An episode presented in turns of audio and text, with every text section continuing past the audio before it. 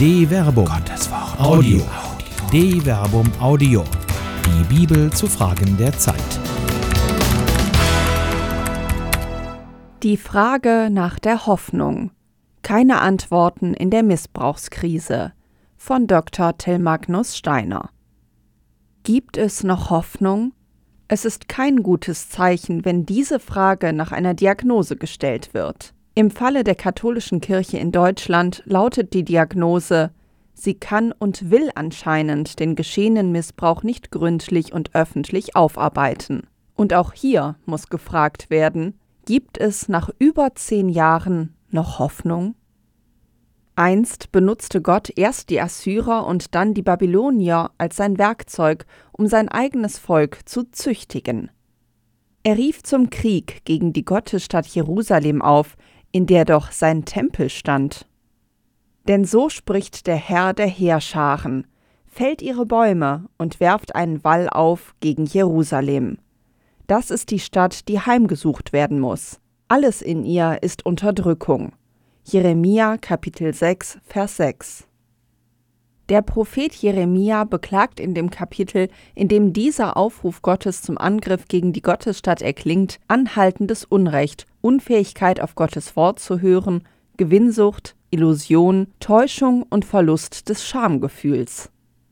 So beschreibt er eine gescheiterte Gesellschaft. Und dies ist gemäß den alten Handschriften die Mitte der hebräischen Bibel, wenn man die Buchstaben zählt. Die theologische Mitte ist der Gott, der das Strafgericht verhängt und dessen Barmherzigkeit nicht blind ist. Barmherzigkeit ohne Gerechtigkeit ist nur eine Fantasie eines Schuldigen. Die katholische Kirche in Deutschland kann nicht auf Barmherzigkeit hoffen, ohne dass Gerechtigkeit entsteht. Wird man ihr je wieder glauben können, wenn die Staatsanwaltschaften nicht die kirchlichen Archive durchforstet haben werden? Es liegt doch schon lange mehr als ein leiser Anfangsverdacht vor. Muss die Kirche vielleicht erst ins gesellschaftliche Exil, damit verstanden wird, dass man sich hinter Gutachten weder vor den Anklägern noch vor Gott verstecken kann? Hoffnung für die Täter?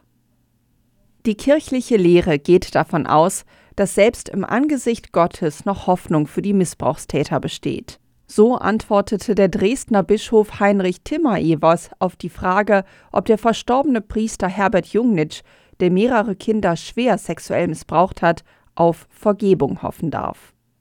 Nun, man kann nur hoffen, dass Pfarrer Jungnitsch für sich selbst und seine schrecklichen Taten vor Gott um Vergebung gebeten hat und ihm diese Gnade geschenkt wurde. Das müssen wir aus unserem christlichen Menschenbild heraus aushalten. Auch der größte Sünder bleibt Geschöpf Gottes und ist mit einer unverlierbaren Würde ausgestattet, selbst dann noch, wenn er die Würde anderer mit Füßen getreten hat.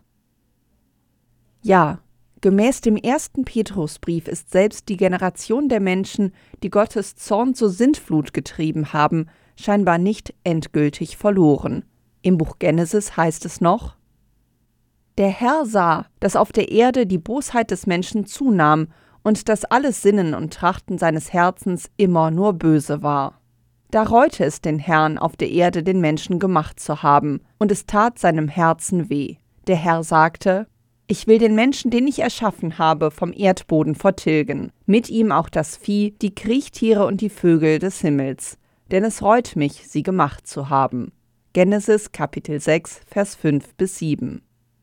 In der Erzählung der Sintflut gibt es in dieser Welt keine Vergebung, sondern nur das todbringende Strafgericht. Doch das Leiden, Sterben und Auferstehen Jesu bietet selbst für diese als abgrundtief bösen Menschen vielleicht eine Hoffnung, jedoch keinen Heilsautomatismus. Gemäß dem ersten Petrusbrief steigt der Auferstandene hinab in das Todesreich, wo die Toten der Sintflut als Geister harren. Doch er kommt nicht, um sie einfach zu retten, sondern um ihn zu predigen. In ihm, dem lebendig machenden Geist, ist er, Jesus, auch zu den Geistern gegangen, die im Gefängnis waren, und hat ihnen gepredigt. Diese waren einst ungehorsam, als Gott in den Tagen Noachs geduldig wartete, während die Arche gebaut wurde. In ihr wurden nur wenige, nämlich acht Menschen, durch das Wasser gerettet. 1 Petrus Kapitel 3 Vers 19 bis 20 Der Auferstandene verkündigt selbst diesen aussichtslosen Fällen die frohe Botschaft von dem ins Leben rufenden Gott. Doch ihre Reaktion wird nicht erzählt. Gibt es für sie noch Hoffnung, wenn sie nun so spät, zu spät noch umkehren? Hoffnung für die Opfer? Dass Gott Sünden vergeben kann, ist ein fester Bestandteil des christlichen Glaubens. Doch man darf nicht den Fehler begehen, Sünde und Schuld gleichzusetzen. Lässt sich eine zwischenmenschliche Schuld allein durch Gott aus der Welt schaffen? Anders gefragt, kann Gott anstelle der Opfer den Tätern vergeben? Wo bliebe die Gerechtigkeit? Hoffnung findet sich in der Offenbarung des Johannes. Den christlichen Märtyrern, die im Diesseits um ihren Glauben willen gelitten haben, wird Anteil der Herrschaft Gottes verheißen. Dann sah ich Throne, und denen, die darauf Platz nahmen, wurde das Gericht übertragen. Ich sah die Seelen aller, die enthauptet worden waren um des Zeugnisses für Jesus und des Wortes Gottes willen. Offenbarung Kapitel 20 Vers 4 Auf den ersten Blick lässt diese Vision nicht erkennen, wer auf den Thronen Platz nimmt.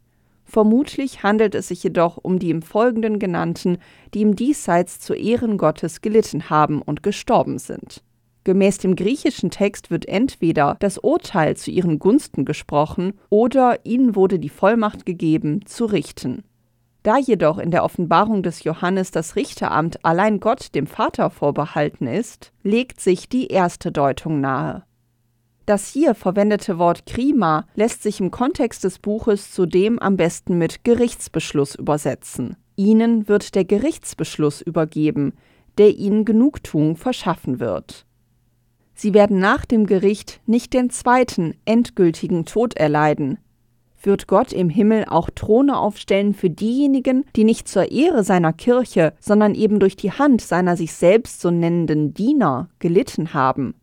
Und wenn ja, Wem wird Gott wohl Recht zusprechen, dem Opfer oder dem Täter? Wer wird dem zweiten endgültigen Tod verfallen?